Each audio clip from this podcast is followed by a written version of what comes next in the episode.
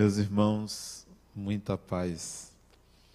Em 1992, logo depois de fazer 36 anos, eu estava no Instituto Kardecista da Bahia, um dia de sábado à tarde, aguardando um grupo para os estudos daquela tarde, daquela reunião, quando, sozinho numa sala, quando eu ouvi uma voz dentro de mim mesmo, me falando algo que me deixou perplexo, até contrariado. Uma voz suave de homem me dizendo assim: Você é bom. E era uma, um elogio gratuito, inconveniente, porque vinha de um espírito embora eu não o conhecesse, mas a voz me parecia familiar. Eu não ouvi, ouvia, mas ouvia dentro de mim muito claramente. Eu cheguei a olhar para o lado, não via ninguém, claro, e ele continuou: Sim, você é bom. Você só tem vergonha de mostrar a sua bondade. E eu fiquei ouvindo quando ele me pediu para pegar uma caneta e escrever um projeto.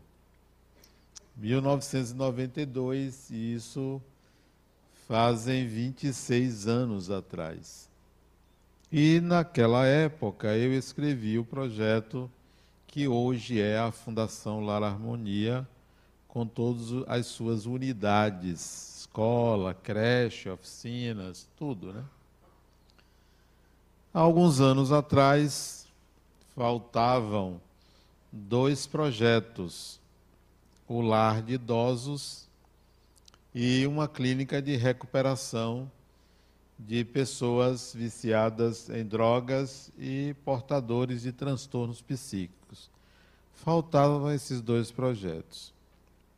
Quando, prestes a viajar para a Itália com um grupo um amigo meu me ligou e me disse assim: Adenauer, você me disse que queria construir um lar de idosos. Eu disse: é, isso é um dos projetos da Fundação Lar Harmonia. Ele disse: é porque eu tenho um amigo que tem um terreno próximo à fundação e quer vender esse terreno. Por que você não compra para o lar de idosos? E eu não estava lembrado do projeto. Disse a ele que eu ia viajar e que não tinha condições de é, lidar com isso agora. Nem tinha recursos, nem teria tempo. Mas ele insistiu. E quando ele insistiu, acendeu uma luz dentro de mim, dizendo assim: será que isso não é a hora de cuidar desse projeto. Mas mesmo com esta intuição, eu disse assim para ele: Olha, eu vou viajar, não vou ter tempo, quando eu voltar você me procure. Aí ele disse assim: Eu posso dar seu telefone para o proprietário do terreno e da casa? Novamente ele insistiu quanto a isso. Eu já comecei a me preocupar. Eu disse: tudo bem, pode dar. E faltavam dois dias ou três dias para a minha viagem. Eu levei um grupo para a Itália, para Assis, para conhecer as pegadas de Francisco de Assis.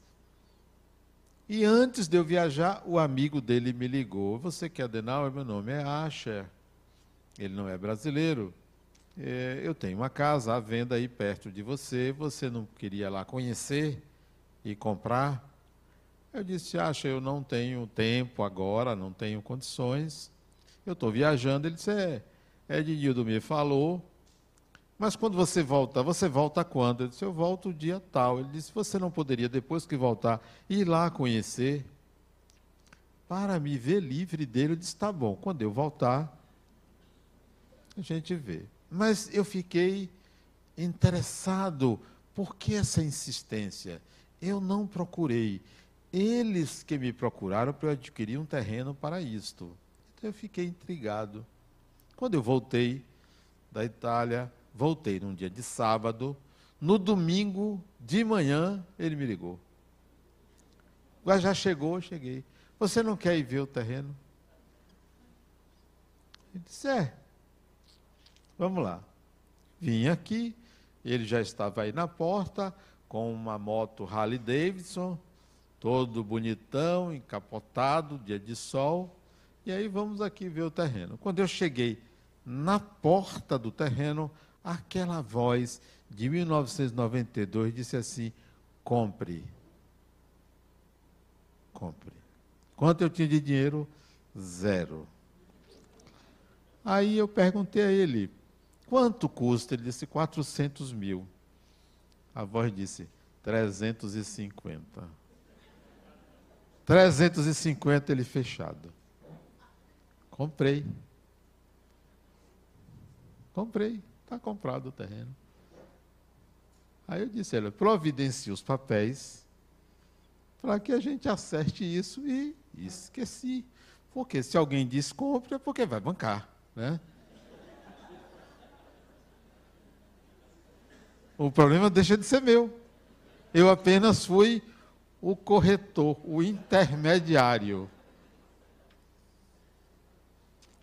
Ele aí foi providenciar escritura, o terreno não era só dele, era dele e de um amigo. Foi conversar com esse amigo, e aí demorou. 15 dias depois, um amigo meu, sim, eu não falei isso para ninguém, a não ser para minha digníssima esposa que está ali. Pronto, é a mesma coisa que falar para o mundo. Né? Ela não está ouvindo. Vou à casa de um amigo, ele disse, Adenal, eu soube que você está comprando um terreno. O que ele falou? Não importa, eu já sabia por onde circulou a informação. Fofoca é a socialização de uma ideia. Ela socializou. Ele perguntou quanto é. Eu não disse os 350, disse 400, né? Para ver se vinha alguma coisa a mais. Ele disse: Eu dou 200 mil. Que é bom ter amigos assim, né? Aí ele me deu 200 mil. Ainda disse assim: procure Fulano ali e peça a ele, peça a ele, pedir. Isso em uma semana sobrou. Dinheiro deu para comprar o terreno e eu com, compramos o terreno, em nome da Fundação La Harmonia. Mas eu estou contando essa história. A, o, a obra foi construída, né? já está funcionando. E eu pensei que era um prédio, são dois prédios. Eu pensei que era só um lar de idosos, mas é um centro de recuperação de, de reabilitação de sequelados, é um centro de fisioterapia, é um centro de convivência do idoso. Então, é um complexo está funcionando já.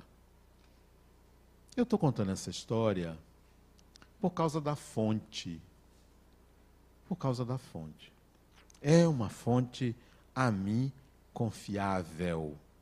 Então, quando ele disse compre, eu confiei. Quando ele me disse pegue aí e escreva os projetos da Fundação La Harmonia, eu confiei. Funcionam todos os projetos, então é uma fonte confiável. A não ser que ele me diga para fazer coisas que eu não concordo. Eu posso até confiar na fonte, mas eu não vou fazer o que qualquer espírito me solicita para fazer, porque há um senso crítico, há uma responsabilidade legal, há uma responsabilidade espiritual. Eu não vou fazer tudo que qualquer espírito me pede mas é uma fonte confiável. Os resultados estão aí. A obra não me pertence e nem é minha, porque alguém, esse indivíduo, me procurou para fazer, não foi ideia minha. Não foi eu que decidi fazer. Aliás, eu decidi, mas por sugestão de alguém. Então, a obra não é minha. Eu sou intermediário e não digo isso por humildade. Eu digo isso porque é realidade. Porque quando é de minha autoria, é de minha autoria. Então, se é um espírito que diz assim para mim, faça isso, compre isso, compre aquilo, não é minha autoria. Bom, então a fonte fidedigna para mim. O cidadão, o ser humano do século XX, do século passado, do início do século passado, jamais saberia que em 100 anos, de 1901 a 2000, em 100 anos, ele teria um volume de informações tão grande quanto tivemos no século passado. Surgiram os automóveis, os aviões, as medicações poderosas, os aparelhos eletrônicos, a televisão, as rádios inundaram o mundo as máquinas fotográficas, mas tanta, os jornais, os veículos de comunicação, tanta informação que jamais o cidadão do começo do século passado imaginaria que ele teria esse arsenal enorme de informações. Pois bem, da mesma maneira, nós outros, século 21, ano 2001, século 21. Quanta coisa nova nós estamos lidando, quanta informação. Quantas experiências podem ser vividas pelo ser humano no século 21? As fontes de informação são muito mais do que um espírito falando. É um professor, é um ídolo, é um cantor, é um amigo, é o pai, é, é muita informação oriunda de pessoas distintas. Com quem nós ficamos? A informação vem pela televisão, a informação vem pelo smartphone, a informação vem pelo centro espírita, pela igreja, pelo templo. Com que critério nós utilizamos para dizer que aquilo é verdade? Se cada ser humano utiliza os próprios critérios para avaliar uma informação, cada um tem uma verdade. Os livros, autores, os mais respeitáveis, opiniões diferentes. Vem uma pessoa, diz uma coisa e você respeita aquela pessoa, mas aquela mesma pessoa que você respeita sobre outro assunto diz uma outra coisa completamente equivocada. Como confiar na fonte? Como confiar na informação? Qual é o critério que você pode utilizar para dizer eu sei discernir o que é melhor? Porque dizer que você sabe discernir sobre o que é certo e o que é errado, meus pêsames, porque não há critério capaz de lhe assegurar a respeito do que é verdade, porque não há uma verdade, não existe a verdade. A verdade é um arquétipo, é uma tendência, não há uma verdade. Olha o resultado. Você hoje vê uma notícia e não sabe que ela é um fake, para usar uma linguagem moderna, que é falsa. Você, a fonte, de onde vem, quem diz, de tal maneira que eu não sei vocês, mas eu fico perdido. Ora eu acredito numa coisa, ora eu acredito em outra, completamente diferente. Qual é o critério? É muito. A política só está exacerbando esta realidade, porque isto é anterior à discussão política. O que é que nós aproveitamos como informação? Não é a política que está provocando isso, não. Isso é de uma moderna sociedade que propõe um volume muito grande de informações E você vai na internet e você vê uma resposta lá, lê alguma coisa e diz: Isso é verdade. Mas de onde vem? Quem colocou? Qual é o interesse que está em jogo? Você vai acreditar em, em quem? Na sua mulher, no seu marido, no seu pai, na sua mãe, na internet, no artista, na televisão? Em quem? No governo? No partido? No livro? você fica perdido. Eu mesmo fico perdido. Mas há um critério que para mim é soberano. Um critério soberano. As informações podem ser precisas, duvidosas, necessárias, imparciais, parciais, proveitosas, mentirosas, podem ser de todo tipo. Há um critério que pode ser utilizado para você se assegurar, pelo menos esse critério é válido. Um amigo meu me ligou. Adenal, você tem cinco minutos, quatro e meio. Ok, quatro minutos e meio. Eu dou quatro, cinco minutos eu não, tenho quatro e meio. Que eu ia sair. Eu vou ser rápido. Me diga não me diga em quem você vai votar. Me diga qual é o seu critério. Achei a pergunta bastante interessante. Seu critério, quais são os seus critérios para a escolha? E eu extrapolei a questão de escolher entre um ou outra, entre uma ou outra opção. Não, eu dei a ele critérios para a escolha de qualquer coisa da vida, não apenas uma escolha política, até porque esta escolha tem que ser respeitada, qualquer que seja, porque é soberana do indivíduo soberana. Não me cabe dizer o certo e o errado. Aí eu dei os critérios dele. E disse a ele: os meus critérios para a escolha de qualquer coisa na minha vida obedece designações espirituais. Ponto. Esse é, é o principal critério. Como é isso, Adenauer? Se você for pedir ajuda a um espírito para decidir se você compra um carro da cor A ou da cor B, você vai esbarrar em critérios subjetivos, porque cor é uma coisa muito pessoal. Tem gente que gosta de azul, gosta, outros de amarelo, eu gosto de vermelho. Eu, Adenal, gosto de vermelho. É minha cor preferida. Adoro sair. Essa semana eu fui num velório, um velório. Qual foi a cor que eu usei? Foi. Foi. Foi o quê? Rosa choque? Não. Rosa choque. No velório. Mas eu não, não escolhi assim. Ah, eu vou de rosa choque para chocar. Acho que até choquei. Mas só choquei quem gosta de tomar choque. Quem não gosta de tomar choque não se chocou. Mas eu fui de rosa choque.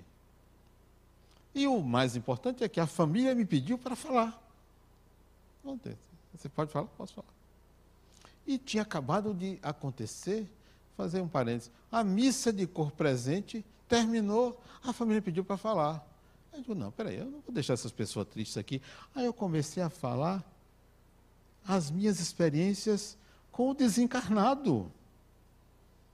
O quanto ele me aborreceu.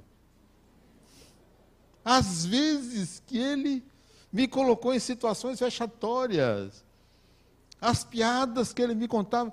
E aí foi uma risadaria geral. O velório se transformou num encontro de amigos. Me pediu para falar. Eu falei.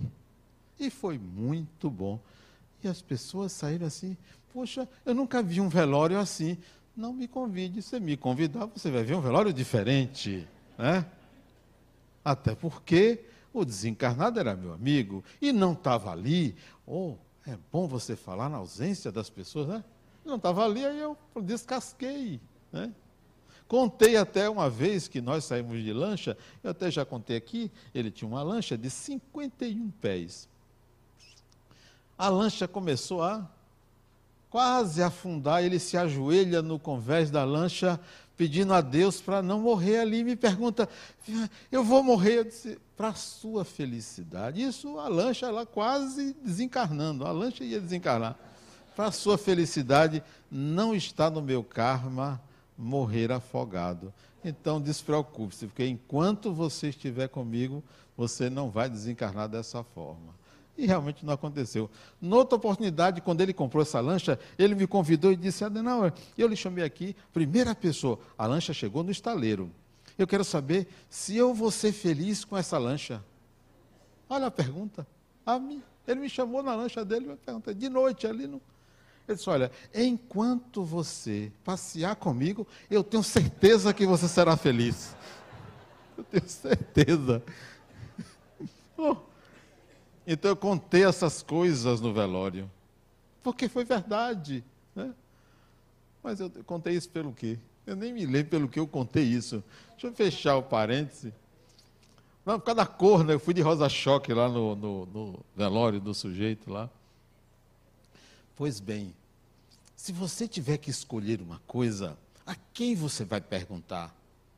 Você tem mil alternativas. Se você quiser uma opinião que seja verdadeira, você pergunte ao seu inimigo. Porque se você perguntar ao seu amigo, a opinião será para lhe agradar. Pergunte ao seu inimigo, pronto, ele vai lhe dar uma opinião verdadeira. Se você quer escolher o contrário do que a pessoa diz, pergunte ao seu marido ou à sua mulher. Se perguntar, escolha o contrário. É geralmente é isso. Eu vejo isso nos casais. O que, é que você acha disso? Ah, mas eu quero aquilo. E eu ia dizer aquilo, mas se eu disser, vai escolher o contrário. Então eu já digo o oposto, porque aí vem aquilo que. É assim. Mas há um critério espiritual. E é isso que eu disse aquele meu amigo que me ligou. Olha, eu uso esses critérios. Uso esses critérios. Primeiro, eu não me arrependo de nada que eu fiz ou que escolhi. Arrependimento não cabe. Cabe uma mudança. Porque se eu escolho hoje algo e isto não será bom para mim ou não será bom para alguém, isto é futuro. Importa a mim o presente. Hoje escolho este objeto em vez desse por critérios absolutamente concretos e coerentes agora, que podem não ser válidos para daqui a um ano, daqui a dez anos. Então não vou dizer eu escolhi errado, eu escolhi baseado, baseando-me em critérios do agora. Então, não cabe eu julgar o agora à luz de ideias do futuro. Então, se há 10 anos atrás eu fiz uma escolha equivocada porque deu tudo errado, eu não vou me arrepender, porque na época que eu escolhi era a melhor coisa a ser feita para mim. Então, olha a tranquilidade de fazer uma escolha, porque eu vou me basear no aqui e agora não vou aceitar julgamentos futuros de atos passados, não cabe.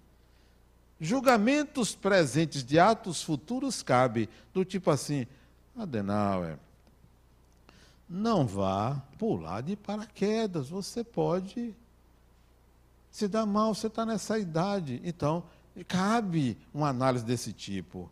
Adenauer, agora não adianta você querer correr 20 quilômetros, você não aguentará cabe, mas analisar um comportamento passado à luz do presente é inadequado. Vai me trazer culpa, vai lhe trazer culpa. Olhe para o passado estando no passado. Por isso que ele deve ser ressignificado, do tipo: se fosse hoje, eu faria diferente. Bom, esta análise cabe, mas eu não vou dizer que eu estava errado, que eu fiz o que não deveria ter feito, o que eu fiz, a escolha foi baseada em critérios coerentes a mim. Então, disse isso ao amigo do telefone, dos quatro minutos e meio, que acabou sendo pouco mais de dez minutos. Disse ele: Olha, eu tenho uma proximidade com o espiritual de muitos anos, desde adolescente. Então, há uma relação, há um relacionamento, há um casamento. Então, eu costumo cotejar toda escolha a partir do paradigma espiritual, do tipo, pensamento do tipo assim, o pensamento. Bom, como é que eu fico, eu comigo mesmo, para depois da desencarnação com essa escolha? O que eu estou escolhendo agora é válido para o futuro? É válido para o além? É válido para a próxima encarnação? Então, eu coloco a escolha antecipadamente sobre esse crivo. O que estou escolhendo agora eu posso sustentar para sempre? Bom, então eu vou sustentar isso, porque o que eu estou vivendo agora, nas mesmas circunstâncias, eu assumirei no futuro. Então, este é outro critério. Critério do para sempre. Faço isso porque sou assim. Faço dessa maneira porque entendo que, como espírito, eu posso justificar a minha escolha. Eu tenho coerência com a minha escolha. Não posso escolher retirar algo que não me pertence de alguém se eu não consigo sustentar isso no meu futuro. Eu não quero isso para o meu futuro. Alguém bater a minha porta, me pague o que você me tomou. Não cabe para mim mais eu subtrair algo que não me pertence. Eu colocar no bolso algo que não é meu.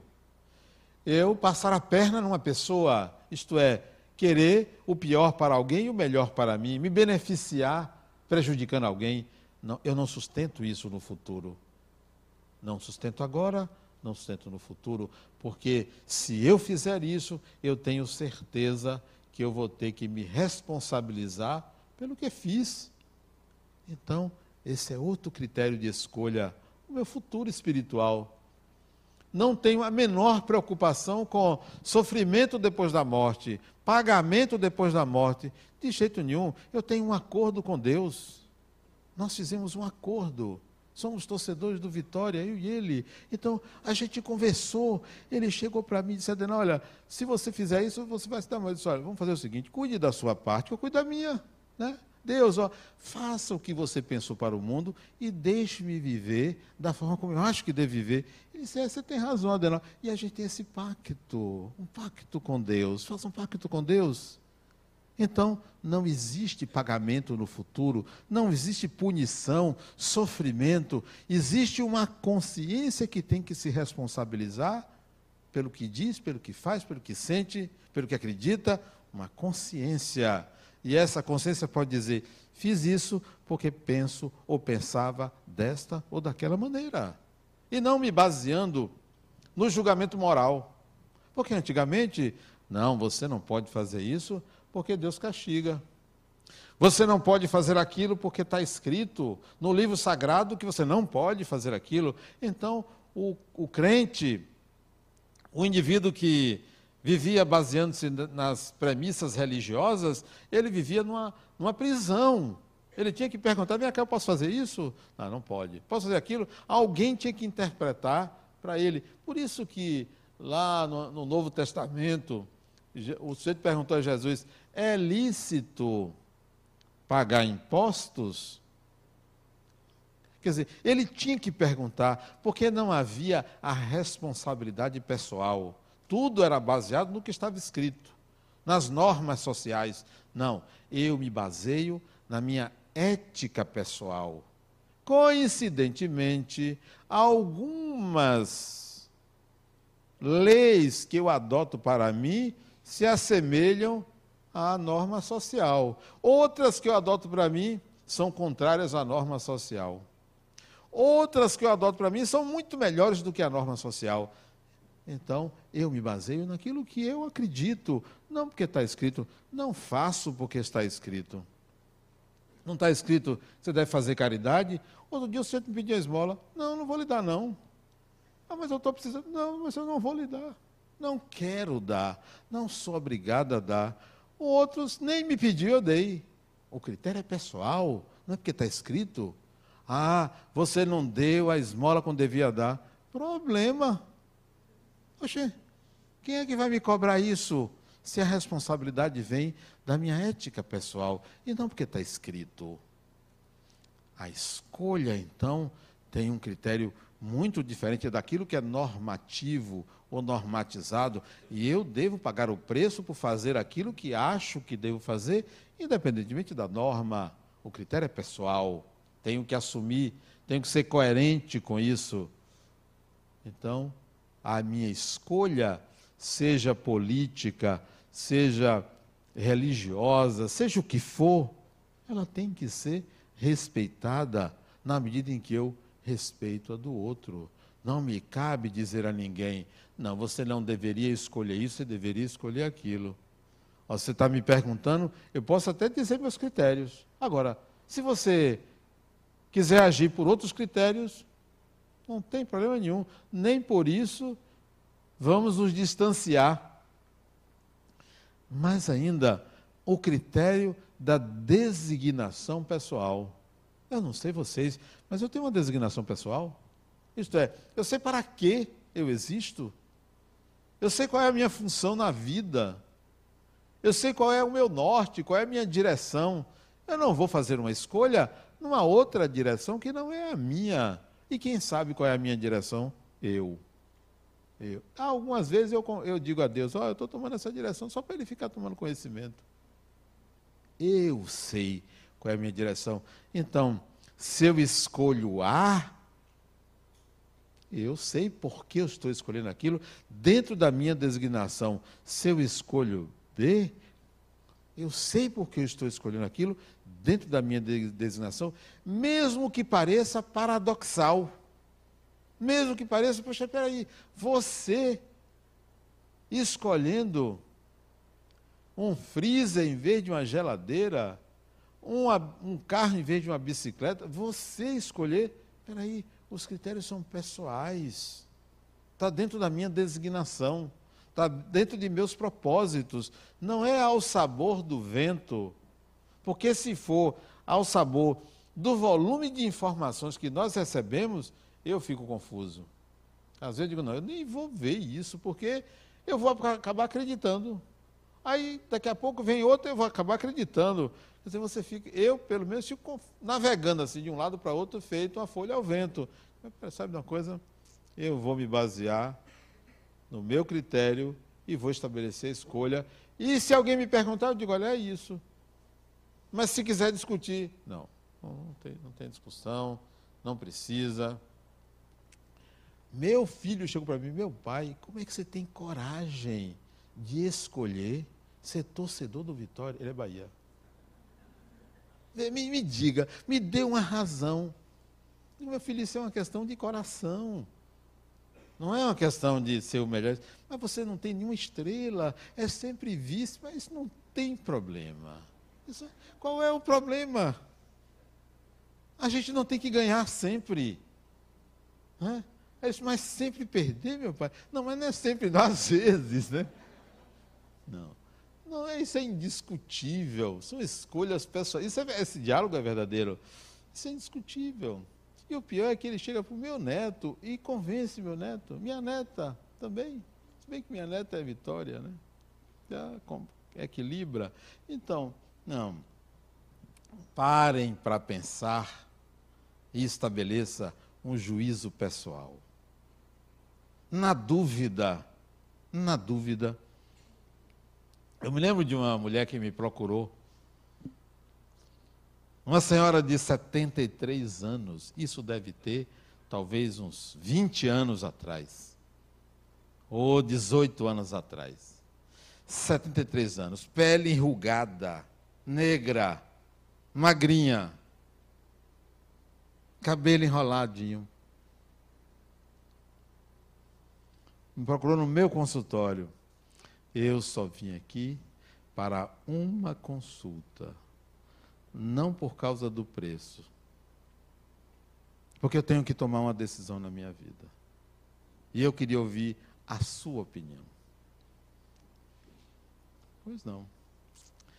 Ela disse: Eu fui adotada. Meus pais adotivos me tiraram do orfanato, eu bebê. E eles eram filhos únicos. Foram a minha família e morreram cedo. Eu fiquei só no mundo, sem saber quem era meu pai biológico, ou minha mãe biológica, ou minhas raízes. Totalmente só. Não me casei. Esta boca nunca beijou outra pessoa na boca nem homem nem mulher. Nunca tive uma relação sexual. Ela me disse isso. Nunca tive. Não tenho nenhum problema quanto a isso. Trabalhei como professora do Estado. Trabalhei e me aposentei. O único bem que eu possuo é um apartamento de quarto e sala num conjunto habitacional aqui em Salvador. Que resolvi, quando me aposentei, alugar e ir morar num asilo. Eu moro num asilo. Vivo da minha aposentadoria para comprar remédios e do aluguel do apartamento, que é quase que equivalente à aposentadoria. E eu sem saber que opinião ela queria. Que decisão tinha que tomar? Não era época de eleições. Né? E ela me disse: Olha, lá no asilo que eu moro,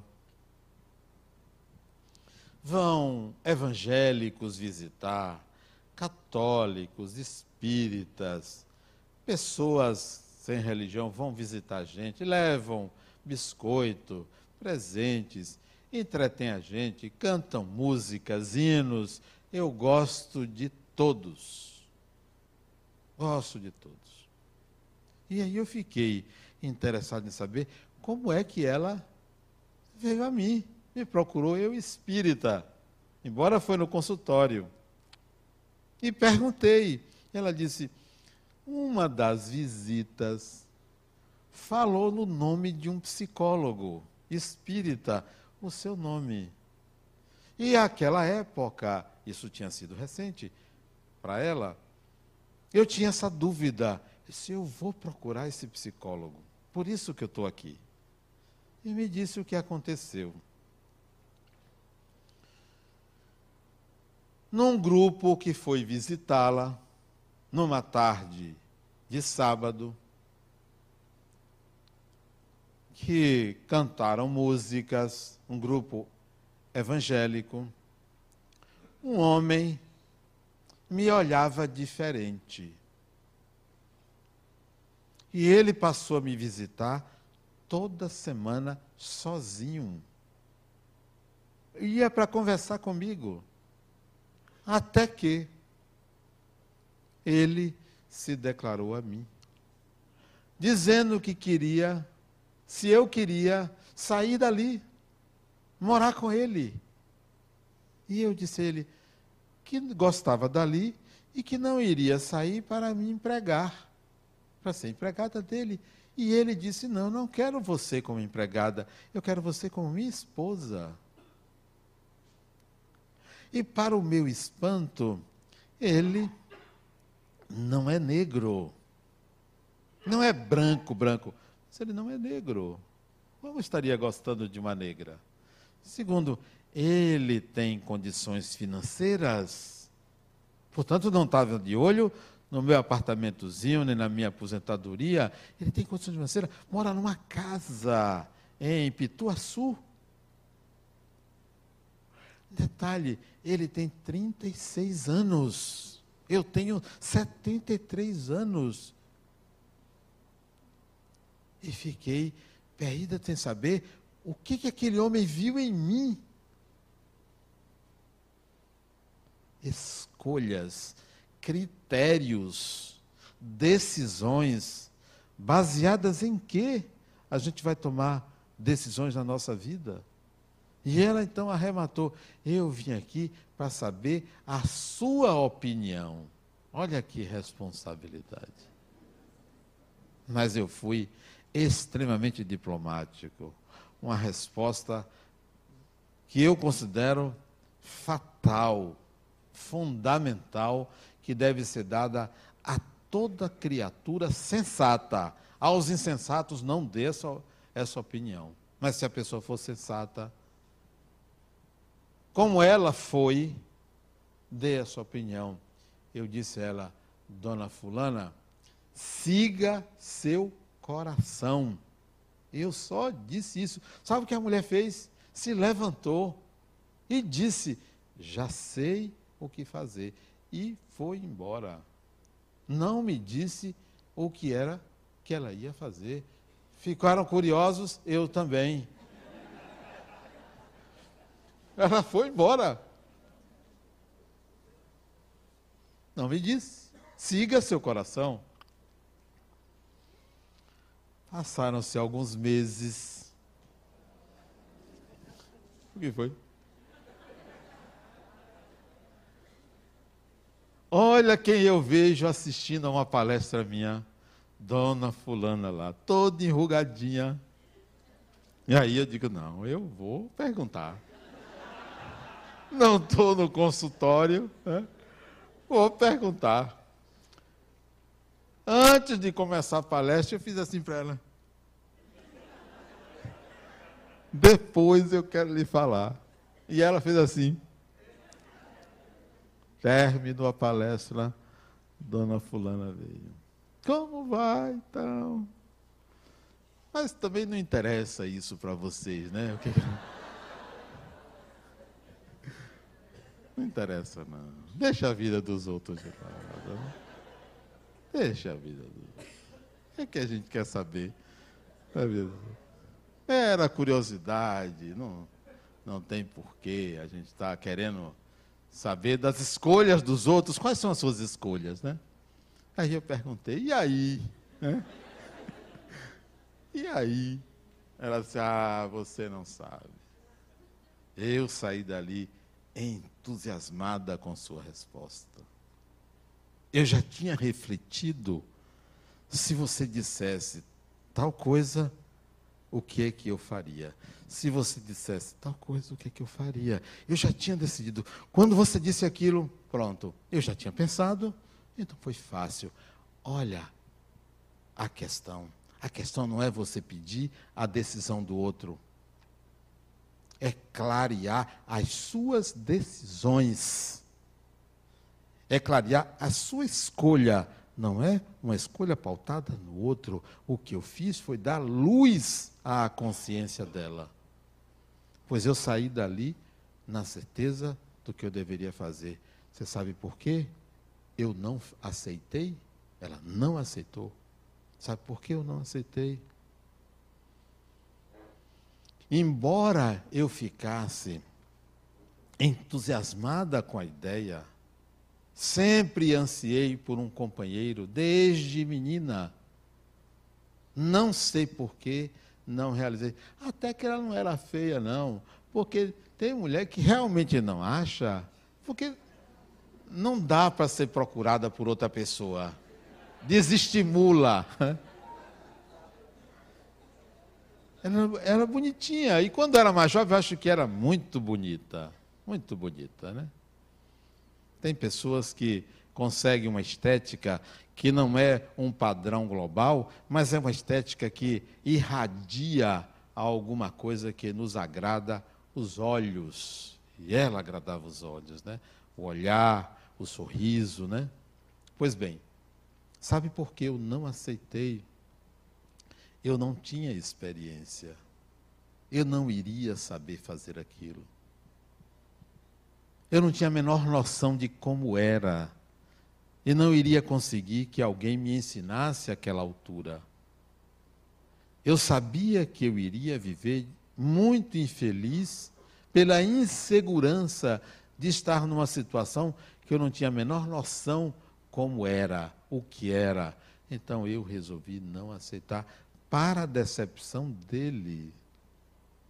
Escolhas não impulsivas, não ao sabor da emoção, do instinto, não ao sabor do que alguém disse, mas sim baseando-se em quem você é, no que você deseja, em como você pensa, em como você formula as ideias e não simplesmente porque você foi influenciada por A, B ou C. Traga à sua consciência todos os requisitos, todos os parâmetros, todos os paradigmas utilizados para determinadas escolhas, mesmo que pareçam as escolhas paradoxais. Mesmo que alguém diga, logo você, é assim, eu, euzinho, eu sim, é assim que eu penso. Assuma quem você é. Não escamoteie uma realidade para agradar a A ou a B. Não escamoteie. Seja você. Porque quando você, quando passar, você vai dizer: peraí, eu fiz aquilo que considerava. Pode ser que eu ache hoje que faria diferente, mas àquela altura era esta escolha. Pago o preço pela escolha por uma questão de coerência. E essa mesma coerência pode dizer: hoje eu escolheria o freezer e não a geladeira. Hoje eu escolheria o azul e não o vermelho. Hoje, ou o preto, ou o amarelo, ou cor-de-rosa. Hoje eu mudaria. Não tem problema nenhum. A inflexibilidade não deve existir para o espírito. O espírito não pode ser inflexível. Ah, se eu decidir isso, vai ser sempre assim. Não, eu posso mudar, posso mudar, tenho direito. Dizia Allan Kardec que o espiritismo anda no ar. Disse Jesus: o espírito sopra onde quer. Então, não podemos ser pedras inamovíveis. Não, posso mudar, posso pensar de forma diferente, mais uma vez, eu escolhi, sei por que eu escolhi tal coisa, sei por que escolhi. Teve uma época que eu andava muito de ônibus e de bicicleta, até que pela terceira vez um ônibus me jogou da bicicleta no chão. Eu digo, olha, sabe uma coisa? Eu não quero desencarnar agora, tenho muita coisa para fazer ainda. Vou deixar a bicicleta e voltar para o carro. Foi o que eu fiz. Deixei a bicicleta não tinha ciclovia na época, hoje até tem algumas, devia ter mais.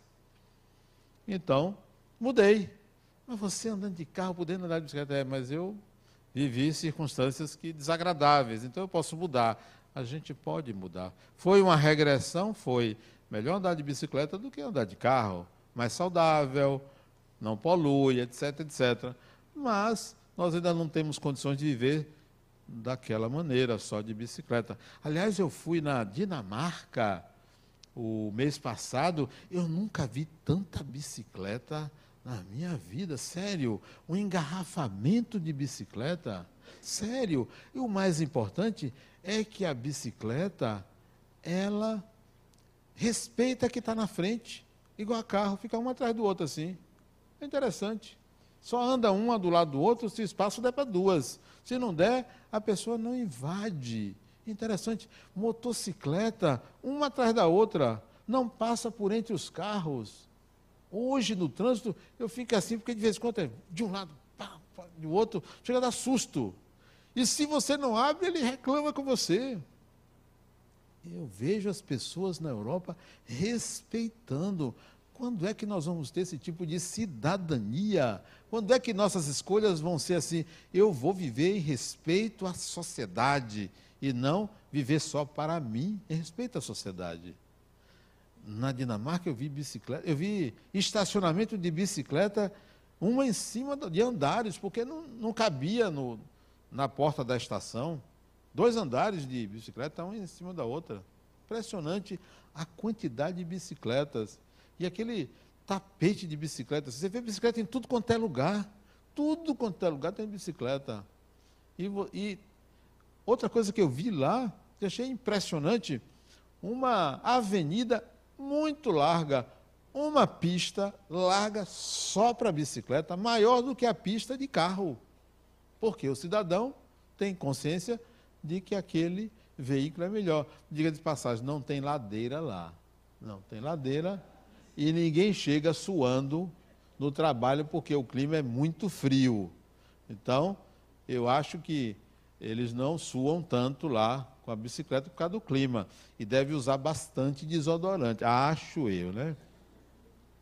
Mas o tema é. Peraí, o tema não era esse, agora que eu lembrei. Era integração de virtudes.